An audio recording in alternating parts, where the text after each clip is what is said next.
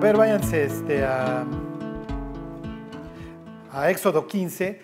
Miren, les voy a terminar de... Digo, hoy no, hoy no lo vamos a terminar de ver, pero quiero que vean cómo se parecen Jeremías y Jesús en su relación con su pueblo. Eso ya lo vimos la semana pasada, en su casa. Sí, cómo le va a Jesús en Nazaret, lo quieren matar, cómo le va a Jeremías en Anatot, lo quieren matar. Ajá. Yo les quiero pues hacer un poco más de esta insistencia de lo que implica ser el pueblo de Dios, la comparación que hace Dios entre su pueblo y el, y el mundo, cómo los ve como dos entes totalmente diferentes, con propósitos totalmente distintos. Y este, yo hoy espero que se depriman por ser gentiles. Este, y, y que luego vean lo que implica. Lo que pasa es que hoy todo el mundo se dice cristiano, ¿sí me explico? Este, Justin Bieber es cristiano, ¿sí me explico? Dices, no, la neta, no se te nota, mi cuate, mejor di que eres musulmano. O quema otro cuadro, ¿sí me explico? Este, la otra vez, es una persona que lleva una vida totalmente inmoral, este, pues ahí anda publicando a los siete, a los siete vientos, que es, que es cristiano, y entonces dices, no, no lo digas, mi hijo, por favor, porque, pues, ¿qué va a pensar la gente? ¿Sí me explico? Entonces al rato, este, pues, el tachero de la esquina va a regalar folleto de la Biblia y tacha la demo, ¿sí me explicó? Para enganchar a la clientela, o sea, claro, vivimos en una época de apostasía, ¿sí me explicó? Este, porque antes de decir, hace, no sé, unos 30, 40 años, que eras cristiano, pues la gente o te perseguía o se burlaba o lo que ustedes quieran, o te respetaba. Hoy no, hoy el término cristiano está totalmente degradado, ¿sí me explicó? Y la culpa no es del indio, sino del que lo hace compadre, ¿sí? O sea, la culpa no es de Dios, este, la culpa ha sido de nosotros, que hemos permitido efectivamente la degradación del mensaje, hemos hecho agradable el cristianismo. Y miren, la predicación del Evangelio debe ser lo suficientemente dulce para atraer al pecador arrepentido y lo suficiente amarga para alejar al pecador que no se quiere arrepentir. ¿Sí me explico? O sea, tiene que ser siempre agridulce. Cuando es puro dulce, no funciona, no funciona. Eh, predicar un, mensaje todo el tiempo bonito, agradable, de que, ay, Dios es amor, Dios te ama. Pues, ¿qué piensa el incrédulo cuando dices que Dios lo ama? Pues claro que me ama. Ya parece que no me iba a amar. ¿Sí me explico? No es cierto. O sea, para nada. Dios no, Dios no nos debe. ¿Sí me explico? Este, como dice Jesús, la mancha no es mía, de sus hijos es la mancha. Y si le fue como le fue al pueblo de Israel, pues ¿cómo, ¿cómo nos va a ir a nosotros? Lo que pasa que acuérdense que estamos viendo un pueblo israelita sobrado delante de Jeremías. ¿Sí me explico? Y cuando Jeremías viene a decirles que se van a ir a pudrir al infierno y que los babilonios los van a arrasar y que les ve como inferia, se están pitorreando de la risa. Se dicen, ya parece.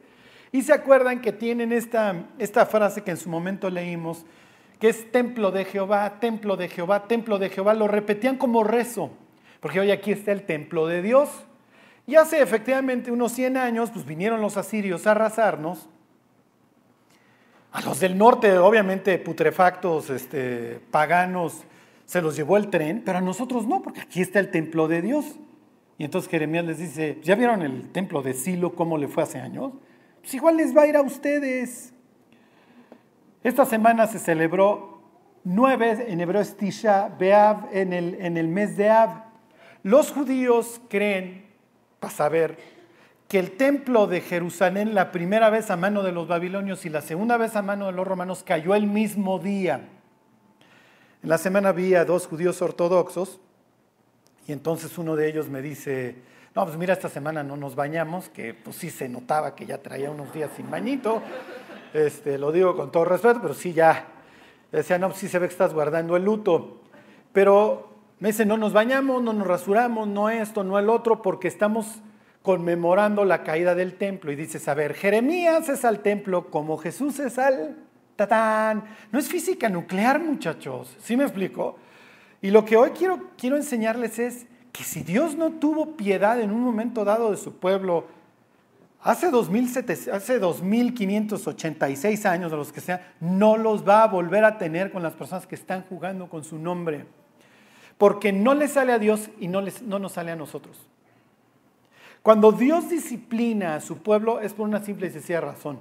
Porque lo ama y porque no quiere que desperdicie su vida. Entonces, ahorita que veamos estos ¿Sí me explico? Estás ambivalente, ¿cómo les diré? Por acá el egipcio y por acá tú. Es totalmente divergente, ¿sí me explicó? Y se los voy a poner de esta manera. En el infierno las personas no mejoran. Ajá. El, si hoy yo amo el pecado, cuando me muera y me vaya al infierno, no lo voy a dejar de amar, siempre lo voy a atesorar. Es como el ejemplo que pone un señor. Tú a un marrano le pones enfrente una alberca y una posilga, ¿a cuál se va a ir? Pues a la posilga, esa es su naturaleza, me explico lo que le gusta, no se va a ir a bañar. Tú al pecador le pones el cielo o el antro, ¿a dónde se va a ir? Claro, pues de, de ahí venimos muchos, ¿están de acuerdo? A mí el planteamiento del cristianismo se me hacía ridículo. A mí un viernes ponerme a leer la Biblia, digo, mejor denme electroshock, ¿sí me explico? O llévenme al dentista. Pues yo tengo que estar borracho el viernes. Ya el precopeo, desde las 9, 10 de la noche, pues hay que estar ya con media estocada. ¿Sí me explico? Entonces, ¿cómo lo, lo que les quiero decir es que cuando tú anhelas la santidad, cuando tú tienes, como dice Jesús, hambre y sed de justicia, cuando te mueras la vas a encontrar y tu camino siempre va a ser hacia arriba. El incrédulo, pues que no le interesa a Dios, el día que se muera, obviamente no está contento en el infierno. Creía que era un, que el infierno era un, ¿cómo se llama? Un anuncio de tequila, ¿sí me explicó? Todo el mundo bien tronadito y sí me explico ahí los rucos, ¿cómo dicen? Los chavorrucos chupando tequila y etcétera, ¿no? No, no es un sitio espantoso, ni siquiera van a tener comunión unos con otros, lo único que van a escuchar del de al lado son gritos, pero no mejoran. Los dos caminos son siempre divergentes para toda la eternidad. Así, así, ahorita este pasaje que, quiero que vean, los presenta. Ok, Israel fracasa, como dice el libro de Deuteronomio, pueblo loco, ignorante. Y muchas veces decimos, no, pues pobres israelitas, se los cargó la bruja, mataron al Mesías. ¿Cómo está el estado hoy de la iglesia? Eh? Y tal vez no le escupimos en la cara a Cristo, pero sí muchas veces nos comportamos de esa manera. O sea, arrastramos el nombre de Dios por las calles, hacemos un osote, tropezamos a las personas, los incrédulos andan festejando con las cabezas de los cristianos caídos. Ajá. ¿Por qué? Ahorita que alguien preguntaba, Kitsia, de la sabiduría, como le dice Jeremías al pueblo de Israel, digo, a través de, lo dice Dios a través de la boca de Jeremías, mira qué amargo es que falte mi temor en ti. Mira qué amargo. Y ya veremos el libro de las lamentaciones. Les voy a decir una cosa, cuando los cristianos caen y acaban en el hospital, en el desempleo, en el cáncer, en la cárcel, reina la santidad, ¿eh? Porque se encuentran con un Dios santo que los está castigando, pero vuelven a su primer amor. Están puros. Nos sale mejor, ¿eh? Nos sale mejor. Bueno, ¿ya se deprimieron ahora sí? Ok. Israel está librándola de, de Egipto, ya Dios está, los está haciendo cruzar el mar rojo. ¿Y qué sucede? El mar Yamsuf quiere decir el Yames mar Suf, este, las algas. O sea, la idea del, mar rojo, no, me pregunten por qué lo traducen, se tradujo a la palabra rojo, pero bueno, el mar de las algas, la idea es que ahí te atoras, de ahí nunca vas a salir, ¿sí se entiende? Entonces, cuando se abre el mar y Dios le dice a los israelitas, métete, pues ¿cómo me voy a meter ahí si de ese enredo jamás voy a salir? Además de que para los israelitas el mar es igual a... Sí, ¿o qué? ¿Cuál sería otra palabra? Sí, tormenta, ¿qué otra? Pero ¿cuál es? En el principio Sí. El Espíritu de Dios se movía sobre qué? ¿Sobre la faz de qué? Del abismo. Ok. En la mente de los israelitas esto es abismo y sus vecinos tienen unas, unas ¿cómo les diré? Como orígenes similares. Marduk, el dios de los babilonios, venció al, a Tiamnat, que es una dragona. No era casado, no es su mujer, pero se parece bastante su lucha esta interna. Es una dragona y se acuerdan de la serpiente veloz del mar de, Isaías 27. Tienen similar. El abismo es presentado como un dragón. Tuvieras Apocalipsis 13 y que sube del mar. ¿Cómo representa a Dios la maldad? Ajá. Al diablo. Sube un dragón. Ok, Marduk destruye al dragón, a Tiamnat. Pero el origen de la palabra Tiamnat y Tehom, abismo, es, es similar. Entonces los israelitas dirían, no estás tan equivocado, o sea, sí Dios arregló el caos. ¿ok? ¿Qué simboliza el infierno? Un abismo en donde la persona cada vez ¿Cómo les diré? Su existencia es más caótica. ¿Por qué? Porque hay una ausencia total de propósito. No hay nada. Simple y sencillamente existo para ser atormentado por mi pasado y por este presente. Ok. Bueno, entonces está cantando Moisés. Y entonces dice, se los leo desde el 1 ahí para que vean la, secuencia ahí, este, Éxodo 15.1. Entonces cantó Moisés y los hijos de Israel este cántico a Jehová y dijeron, Cantaré yo a Jehová porque se ha magnificado grandemente, ha echado en el mar al caballo y al jinete. Jehová es mi fortaleza y mi cántico. Ha sido, aquí está, aquí está el nombre de Jesús tal cual, ¿eh? Ha sido mi Jesús, ha sido mi Yeshua, ha sido mi salvación. Este es mi Dios y lo alabaré. Dios de mi Padre y lo enalteceré. Jehová es varón de guerra, Jehová es su nombre. Echó en el mar los carros de Faraón y su ejército y sus capitanes escogidos fueron hundidos en el, en el mar rojo. Los abismos los cubrieron, descendieron a las profundidades como piedra. Ok, ¿qué implica eso? ¿Que nada más se ahogaron? ¿Ya vieron? O sea, los israelitas están comparando su existencia con la del mundo y en este caso con la de los egipcios. Y no es simple y sencillamente que, bueno, ustedes se ahogaron y nosotros cruzamos, ustedes se van al infierno, nosotros nos vamos al cielo. Fíjense el 15:13. Condujiste en tu misericordia a este pueblo que redimiste, lo llevaste con tu poder a dónde? A tu santa morada. Oye, Charlie, está hablando de Jerusalén, o en este caso al monte Oreba, donde se van a encontrar con él, sí, pero ahorita vemos que no están implicando nada más eso, la eternidad está implicada en todo esto. Fíjense el 15.8, perdón, el 15.11. ¿Quién como tú, oh Jehová, entre los dioses? Sigues leyendo la historia, Éxodo 20, no tendrás qué, no tendrás dioses. Ellos tienen sus dioses, pero ustedes me tienen a mí, conmigo no te va a faltar nada. Ellos les va a ir como en feria, pero ustedes me tienen a mí. Pueden ver, o sea, lo que implica ser un israelita. Mis enemigos se van a ir al infierno, yo voy a ir con Dios a su santa morada, y no solamente es un plan temporal, es un plan eterno. Y ellos tienen sus dioses, ellos tienen el dinero, la pornografía, ellos tienen sus carreras, lo que ustedes quieran, pues yo tengo a mi Dios. ¿Cuándo dejamos los cristianos de tener eso? Si me explicó ese tesoro, que viéramos a Dios como lo más grande que tenemos, que nos quisimos volver como el mundo, y quisimos también tener el blog y los likes y etcétera. Fíjense, dice 15:11, ¿quién como tú, oh Jehová, entre los dioses? ¿Quién como tú, magnífico en santidad, terrible en maravillosas hazañas, hacedor de prodigios? Extendiste tu diestra, la tierra los tragó.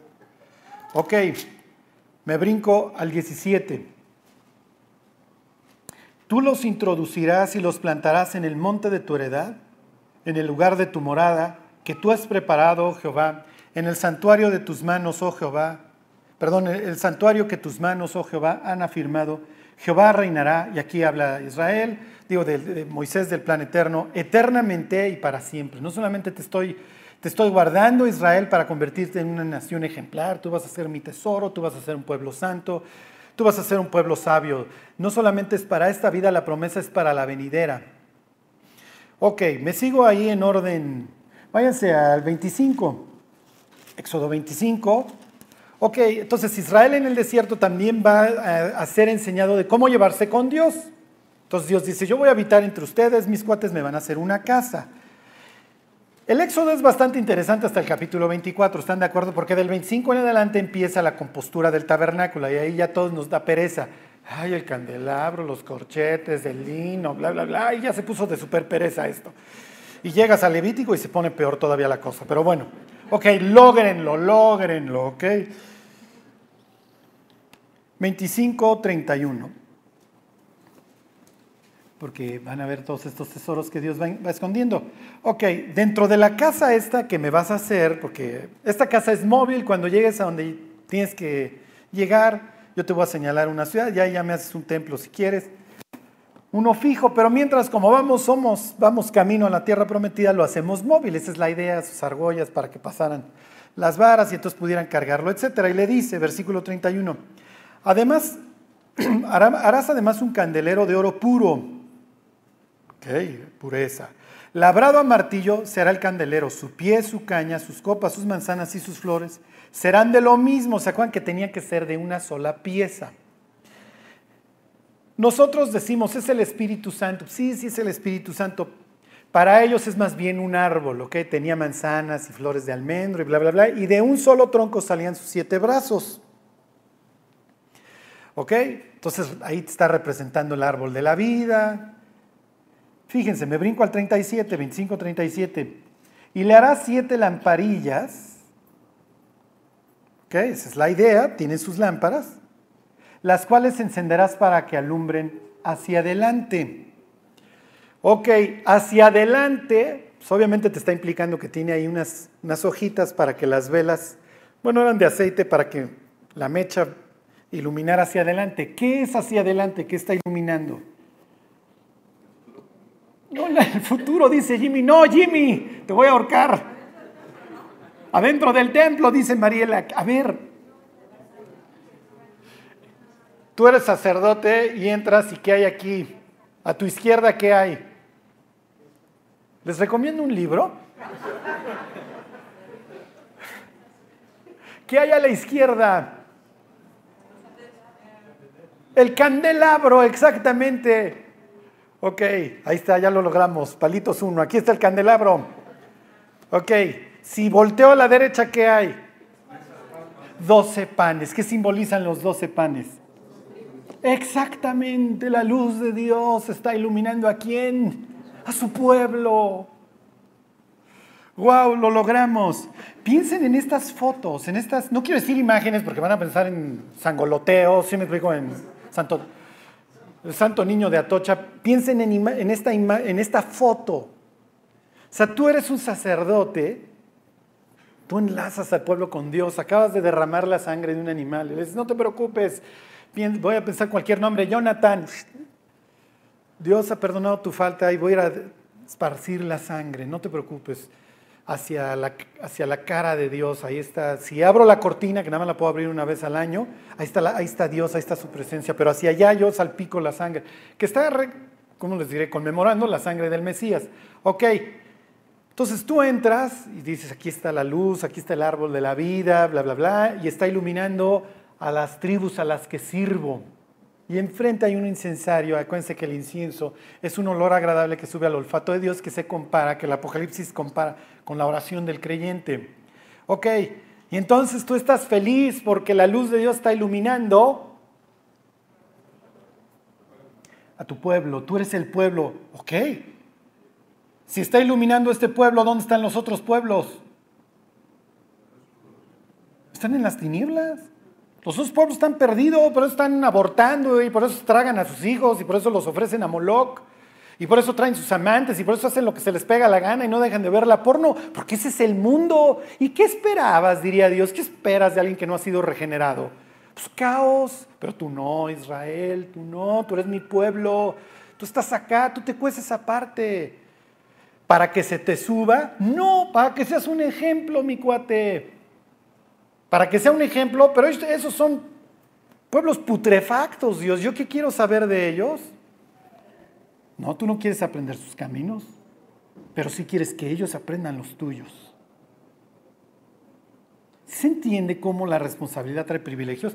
A ver, voy en sentido, a ver, de tiempo, váyanse a número 6. Este es un pasaje muy famoso que espero que todos sepan de qué se trata.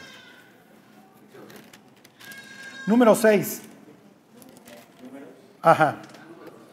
Sí. De números.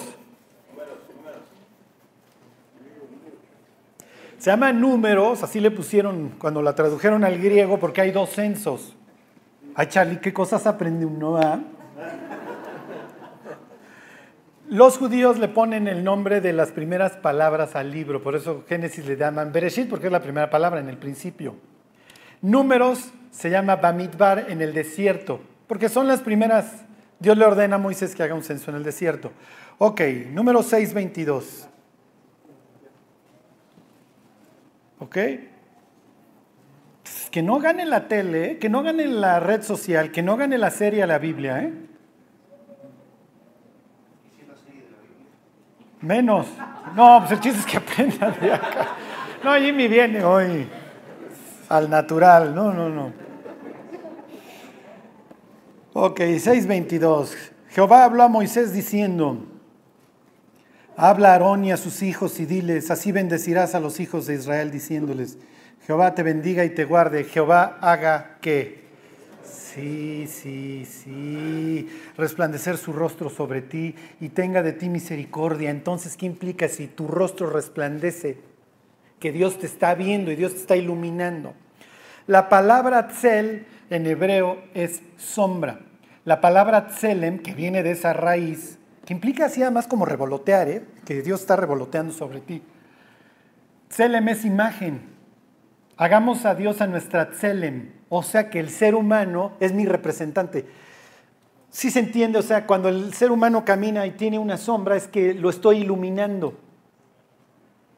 Detrás del ser humano, lo que el ser humano va llevando es mi presencia, mi luz.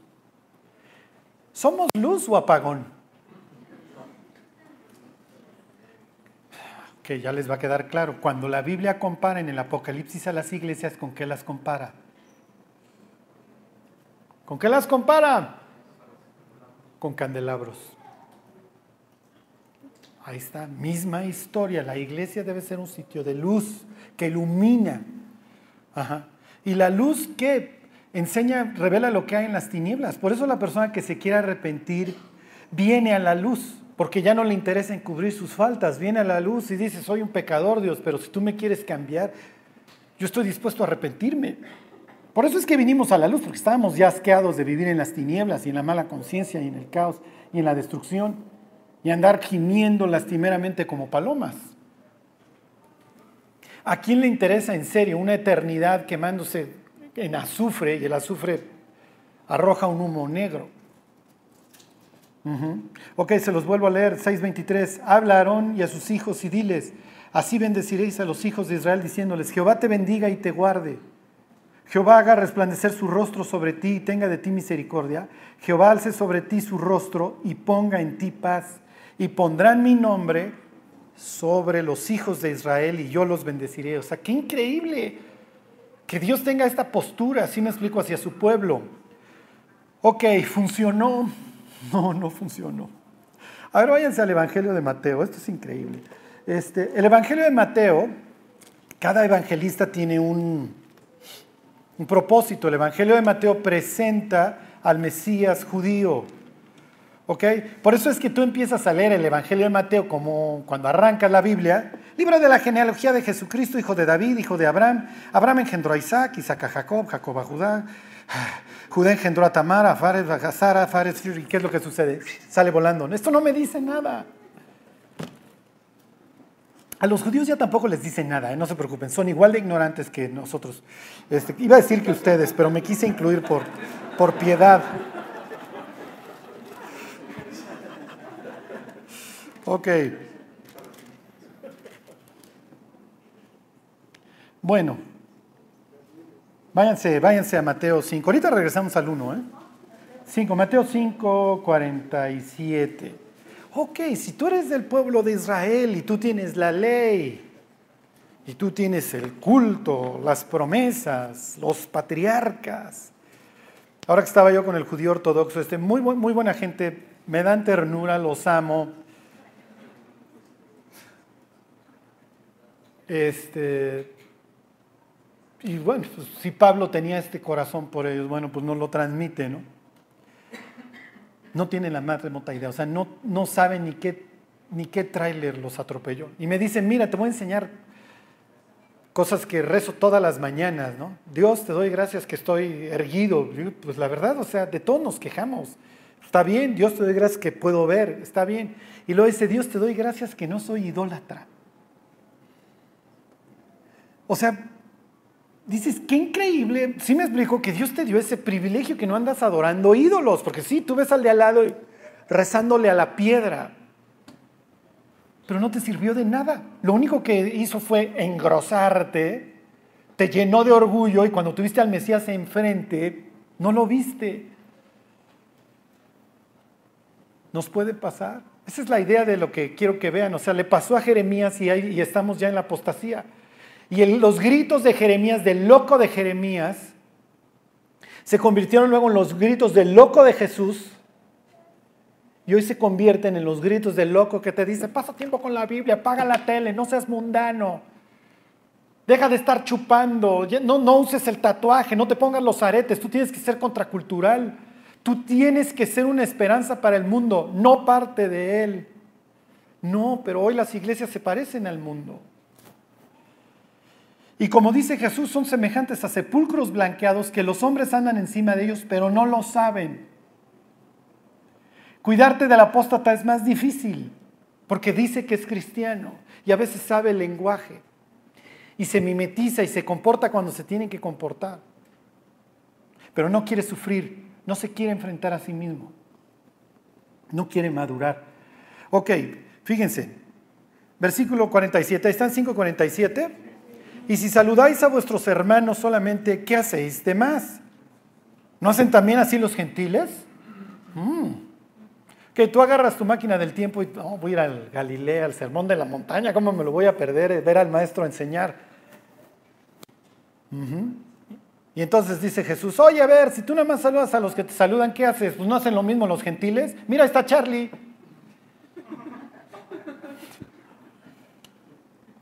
Ok, gracias Jesús. 5, 6, 7, denle la vuelta a la página.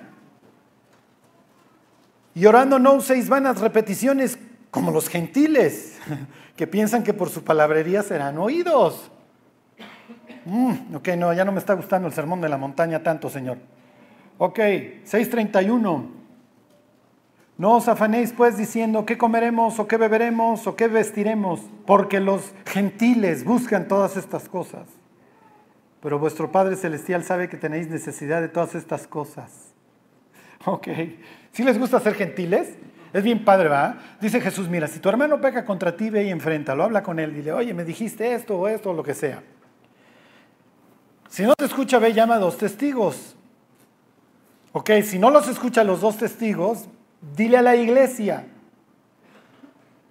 Y si no escucha ni siquiera la iglesia, tenlo por gentil, putrefacto, gentil y publicano.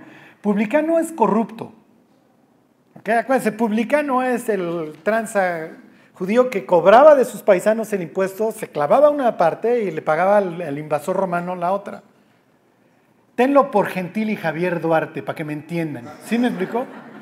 O sea, Jesús, ¿qué quieres decir de los gentiles? Ya nos dijiste que somos materialistas, que somos envidiosos, que no saludamos al de al lado, somos interesados, que no sabemos, que no más andamos rezando a lo bruto. Ok, yo espero que tengas algo bueno para nosotros. Fíjense, 10, denle ahí vuelta a la página, váyanse capítulo 10.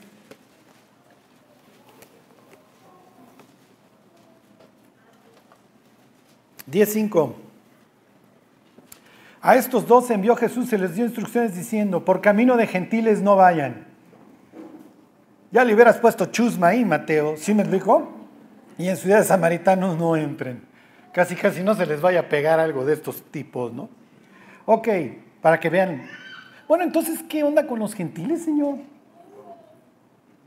Pues la verdad sí es un honor ser israelita. Ok, váyanse capítulo 1 de Mateo.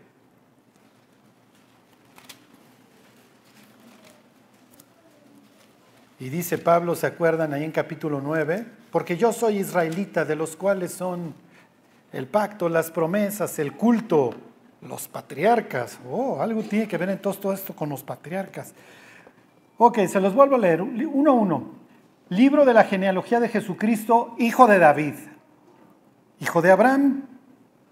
Ok, ahí viene, ya nos va a decir el pedigrí de, de Jesús. Abraham engendró a Isaac, Isaac engendró a Jacob, Jacob a Judá y a sus hermanos. Judá engendró de Tamar a Fares y a Sara. Fares a Esrom y Esrom a Aram. Aram engendró a Minadab, a Minadab a Nazón. Está padrísimo esto, ¿va? Y Nazón a Salmón. Salmón engendró de Raab a Boz. Boz engendró de Ruth a Obed. Y Obed a Isaí. Isaí engendró al rey David. Y el rey David engendró a Salomón, de la que fue mujer de Urías. ¿Cuántos gentiles contaste en esta genealogía? Nada más del 1 al 5. Raab la prostituta, Ruth la moabita, putrefacta, no tienes derecho a entrar en la congregación. ¿A cuál otra? Tamar, exactamente. ¿Y a cuál otro? Ya les di el tip. Urias, Eteo, Eteo, tú vas a destruir Éxodo 34 al Eteo, putrefacta nación. Nada más llegas al versículo 5 y ya tienes a cuatro gentiles, todos ejemplares. Uh no es gentil, Betsabé era, era judía, pero tienes un hombre ejemplar, al grado que Dios, ahí que es capítulo 30 de, que es este, bueno, no me acuerdo, pero dentro de los dos este, listas que hace de los valientes de David, ahí está este, ahí está este gentil. Ahí está don Urias Eteo, que es mismo caso de, de Ruth la Moabita, pueblos este, destinados a la destrucción, que tienen fe. Sí, sí se entiende, o sea, todo esto, lo complejo, o sea, lo ambivalente. Por un lado, no vayan con los gentiles, los gentiles estos. Sí, pero por el otro lado, Dios le da un lugar alto a los gentiles. ¿A cuáles? A los que tienen fe. A ver, váyanse capítulo 15, ahí mismo. Los evangelios sí van a presentar, no antes, este, a ver, al 7. No, al 7, no, al 8. Ya le diste una. A ver si la tienes, espérenme.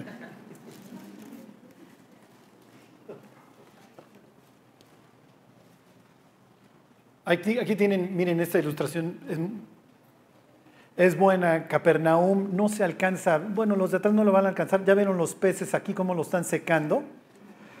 Si, viene el publicano y te dice, mira, de todos estos me das la cuarta parte, te está yendo bien. Y si no se los quieres dar, va por el centurión o va por el soldado romano. Y este cuate no quiere cooperar y yo le encontré tantos peces aquí asoleándose.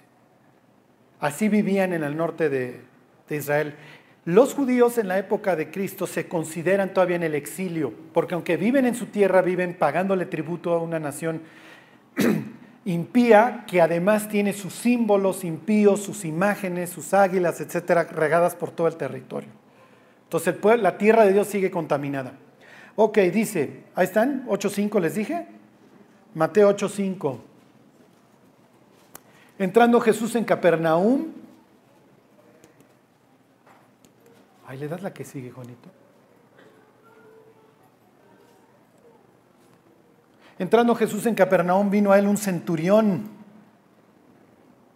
rogándole y diciendo, Señor, mi criado está postrado en casa paralítico, gravemente atormentado.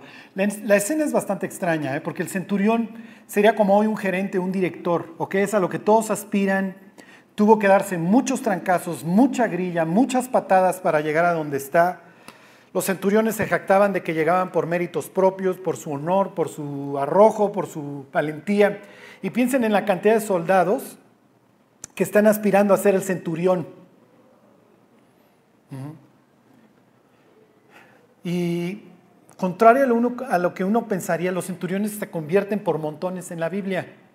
Este es el primero de los que tienes. Y además este te lo presenta como que es un señor sensible, porque su, su, criado, que igual tiene desde que es un niño, su esclavo, se le está muriendo, y le dice a Jesús, oye, Versículo 6 le dice, Señor, mi criado está postrado en casa, paralítico, gravemente atormentado. Jesús dijo, yo iré. Yo iré. ¿Qué está pensando Pedro? Síguele. Síguele.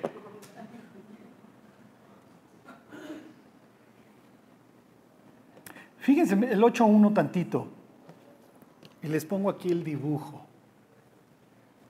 Cuando descendió Jesús del monte le seguía mucha gente. Viene a decir que él no vino a abrogar la ley.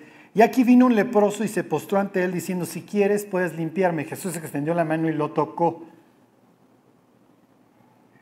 Imagínense a Pedro.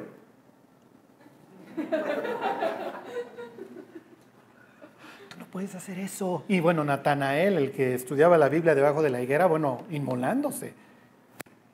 Ajá, efectivamente, la ley prohíbe tocar a un leproso. Y ahora llega, llega el centurión.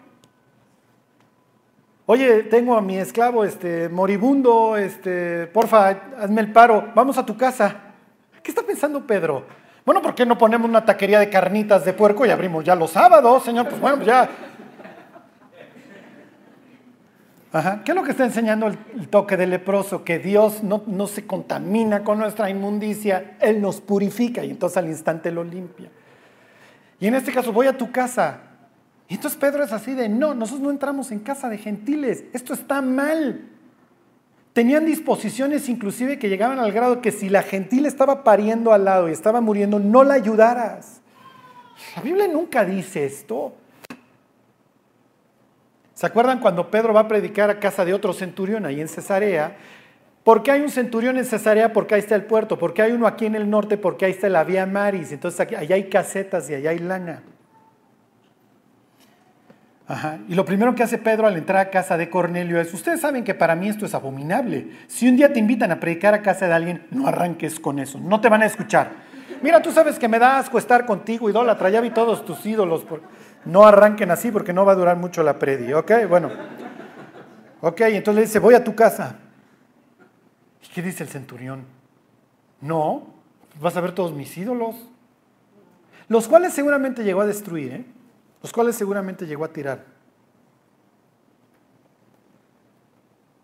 Se los, vuelvo a leer, 8.8 dice, respondió el, perdón, este, versículo 7, Jesús le dijo, yo iré y le sanaré. Respondió el centurión y dijo, Señor, no soy digno de que entres bajo mi techo, solamente di la palabra y mi criado sanará porque también yo soy hombre bajo autoridad y tengo bajo mis órdenes soldados, y digo, este ve y va, y al otro ven y viene, y a mi siervo hace esto y lo hace. El éxito del ejército romano es eso, que no rompen la fila. Entonces la falange avanza, avanza, avanza, avanza, y es indestructible.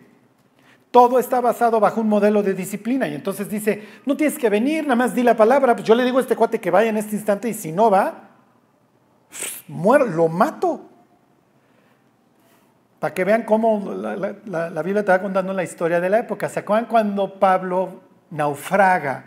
Y entonces el soldado dice, los, lo, hay que matar a todos los presos porque si pierdes al preso te matan. Porque así de, fuerte es la disciplina castrense para los romanos. Entonces le dice, no, mira, yo a este cuate le digo que vaya y tiene que ir, no es de que quiera. Si no le va como en feria, vas a ver el flagelo cómo le va. Y entonces, ¿qué piensa Jesús? ¿En serio tú crees que porque yo lo diga va a pasar? Y el soldado, ¿sí? Ok, versículo 10, al oírlo Jesús se maravilló. No lo dice de la fe de, israelitas, ¿eh?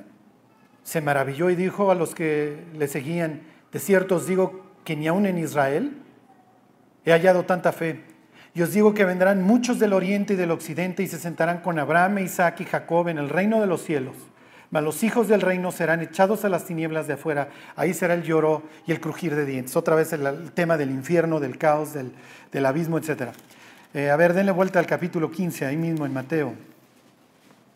15, 21.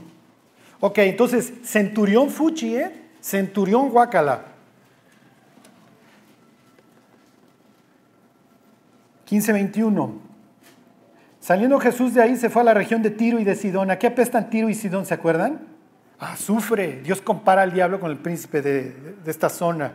Son los fenicios que andan con sus contrataciones, los banqueros, los mercaderes ahí, ¿ok? Con sus fraudes, la multitud de tus contrataciones, dice la Biblia. Bueno, entonces ya apesta, y entonces, he aquí vino una mujer que, fuchi, la guácala, Ok, guácala centurión. Ok, guácala esta, ¿eh? Versículo 22. Y aquí una mujer cananea que había salido de aquella región clamaba diciendo, Señor, hijo de David, ten misericordia de mí. Mi hija es gravemente atormentada por un demonio. ¡Qué raro! ¿Sí me explicó qué está diciendo Pedro? ¡Qué raro! Se la viven jugando a la Ouija. Qué extraño que estés bien poseída tú y tu hija. Para ellos todo esto es región en donde vive el diablo, ¿sí me explicó? al sur, ahí anduvo Elías luchando contra los falsos profetas de Baal y contra Jezabel, de ahí venía Jezabel. Pues es natural, este sitio está podrido. Y entonces versículo 23, pero Jesús no le respondió palabra. Qué bueno, dice Pedro, vaya, hasta que las aguas toman su cauce, Señor. ¿No ya te querías ir a meter a la casa del centurión? Entonces, acercándose sus discípulos, seguramente es Pedro, le rogaron diciendo, despídela, pues da voces tras nosotros, ya dile que se vaya. Y ahí está la otra, Señor, por favor, Señor, hijo de David. Los mismos israelitas no veían a Jesús como el Mesías, ¿eh? como el hijo de David. Y entonces Jesús no le contesta. Ok, se voltea Jesús y le dice, no soy enviado sino a las ovejas perdidas de la casa de Israel. Versículo 25, entonces ella vino y se postró ante él diciendo, Señor, socórreme. Respondiendo él dijo, no está bien tomar el pan de los hijos y dárselo a los perros. Guardaos, dice Pablo ahí en Filipenses, ¿de quiénes? De los perros. ¿Por qué? Porque el perro es un animal inmundo que no puede entrar al templo.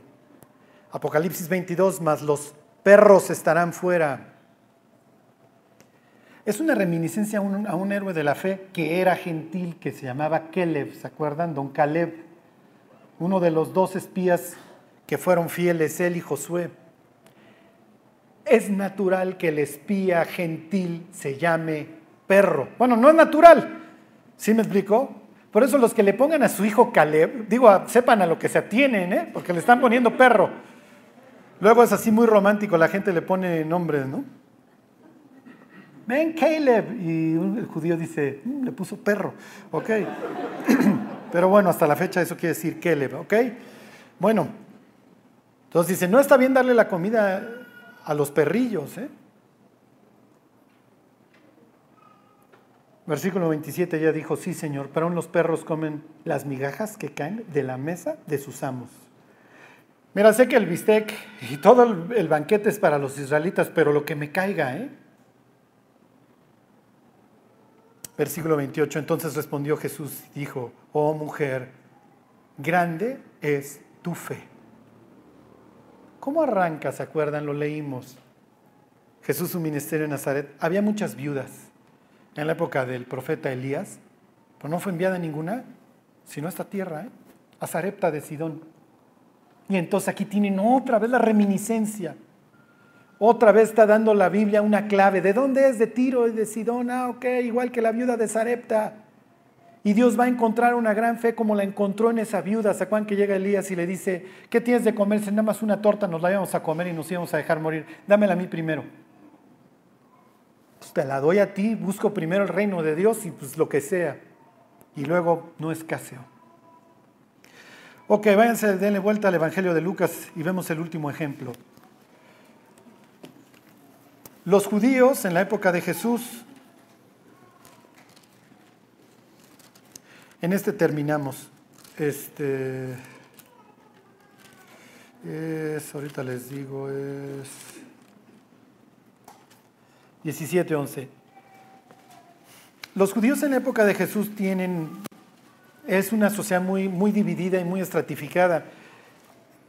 Una de las clases sociales, no voy a decir altas porque no eran los, los herodianos, les iba bien, los saduceos, ricotes, los religiosos, este, los fariseos eran una clase social alta, pero no era la más alta. Los fariseos eran como los sheriffs de la santidad. Ellos decían, no, para que venga el Mesías nos tenemos que portar bien. Este, Y se dividían en liberales y conservadores. Un día llega un gentil y le dice a un, a un fariseo conservador que se llamaba Shammai, Shammai quiere decir cielo, imagínense, fariseo te llama cielo, y se pone en un pie y le dice, si usted me explica en qué consiste su religión mientras yo estoy parado en un pie, me vuelvo judío. Y entonces Shammai lo larga y lo corre, ¿no? Es el sácate de aquí. Y entonces va con otro fariseo, pero que era liberal, que se llamaba Gilel que era el abuelo de Gamaliel, el maestro de Pablo. Y entonces se pone sobre un pie y le dice, si usted me explica su religión mientras estoy sobre un pie, me vuelvo judío. Y le dice Gilel, no hagas a otros lo que no quieres que te hagan a ti. Lo demás es puro comentario, ve y ponte a estudiar. Se los digo para que comparen las ideologías. aún el más liberal de los fariseos hubiera abominado a los samaritanos. Son parásitos subhumanos. Y Jesús le dice a los discípulos, no vayan por camino de gentiles ni de samaritanos. ¿Ya entienden la parábola del buen samaritano por dónde va la cosa? Ok, dice 17:11, yendo Jesús a Jerusalén pasaba entre Samaria y Galilea y al entrar en una aldea le salieron al encuentro diez hombres leprosos, los cuales se pararon de lejos y alzaron la voz diciendo, Jesús, Maestro, ten misericordia de nosotros. Cuando él los vio les dijo, id mostraos a los sacerdotes y aconteció que mientras iban, fueron limpiados. Entonces uno de ellos, viendo que había sido sanado, volvió glorificando a Dios a gran voz y se postró rostro a tierra a sus pies dándole gracias y este era samaritano. Respondiendo Jesús dijo, no son diez los que fueron limpiados, ¿y los nueve dónde están? ¿No hubo quien volviese y diese gloria a Dios y no este extranjero? Y le dijo, levántate, vete, tu fe te ha salvado. Bueno, ahí terminamos, nada más leemos Jeremías 3:17 y nos vamos. ¿Cómo termina el Evangelio de Mateo? ¿Cómo arranca? Incluyendo a los gentiles en la genealogía del Mesías. ¿Cómo termina? ¿Id a dónde? Id y haced discípulos a dónde? Ajá. Sí, sí, sí. Los gentiles han estado obviamente siempre incluidos en el plan y el proyecto de Dios, ya lo veremos la próxima semana. En eso se parecen Jeremías y Jesús, los dos son profetas para todas las naciones, es lo que le dice Dios a Jeremías en el 1.10, ¿se acuerdan? Te he puesto por profeta a las naciones para arrancar, para destruir, porque el juicio de Dios es no solamente para judíos, también es para gentiles. Pero también la bendición es no solamente para judíos, sino para gentiles. Y cuando Jeremías dice estas palabras del 3.17, obviamente está trayendo a su mente las palabras que le dijo Dios a Abraham, en ti serán benditas todas las naciones. 3.17, algún día Celebraremos todos la fiesta de los tabernáculos ahí en el milenio frente a Cristo. ¿eh? En aquel tiempo llamarán a Jerusalén trono de Jehová y todas las naciones vendrán a ella en el nombre de Jehová en Jerusalén. Ni andarán más tras la dureza de su malvado corazón. ¿Quiénes? Todas las naciones. Por eso es que Jesús envía a sus discípulos a recuperar a las naciones que habían sido desheredadas después de Babel tráiganlas. Por eso es que en Naucalpan de Juárez, capital del secuestro, estamos hablando de Cristo, porque los muchachos hicieron un gran trabajo, porque, porque se negaron a sí mismos, porque amaban a Dios, porque había un fuego que no se podía apagar, porque cuidaron sus vidas, porque se cuidaron, se guardaron del pecado, porque amaban a Dios. Hoy estamos sentados en el pupitre de Juan, de Santiago, de Pedro, del que ustedes quieran. Hacemos las mismas burradas, decimos las mismas sandeces que ellos. Pero la cuestión es si tenemos el mismo corazón, porque no es de obras, es de corazón, porque el corazón es el que produce que nos, que nos portemos bien, que busquemos a Dios. ¿Tenemos este corazón por las almas? Queremos que se atasque Jerusalén el día de mañana para ir a saludar a Dios y decir, mira, mira todos los que traje Dios. Me guardé de mi maldad, te busqué con todo mi corazón y trabajé arduamente por amor de tu nombre. O ya estamos sobrados. No, soy cristiano, ya con eso me basta. Me compré un seguro contra el invierno. Un día oré, un día recé, un día repetí cual loro. Jesús, ven a mi corazón. Pues se ve. Ya lo veremos la próxima semana porque Jesús y Jeremías le critican lo mismo a Israel y es la ausencia de frutos. Bueno, vamos a orar, cantamos y nos vamos. Señor, te damos gracias por tu palabra. Te damos gracias, Dios, por habernos invitado a tu familia. Ayúdanos a portar tu apellido con honor, Dios. Ayúdanos, Dios, a estar a la altura del llamamiento. Ayúdanos a no ser una piedra de tropiezo, Dios, sino al contrario, ser luz para los que no te conocen. Prodúcelo en nosotros y guárdanos, Dios. Te lo pedimos por Jesús. Amén.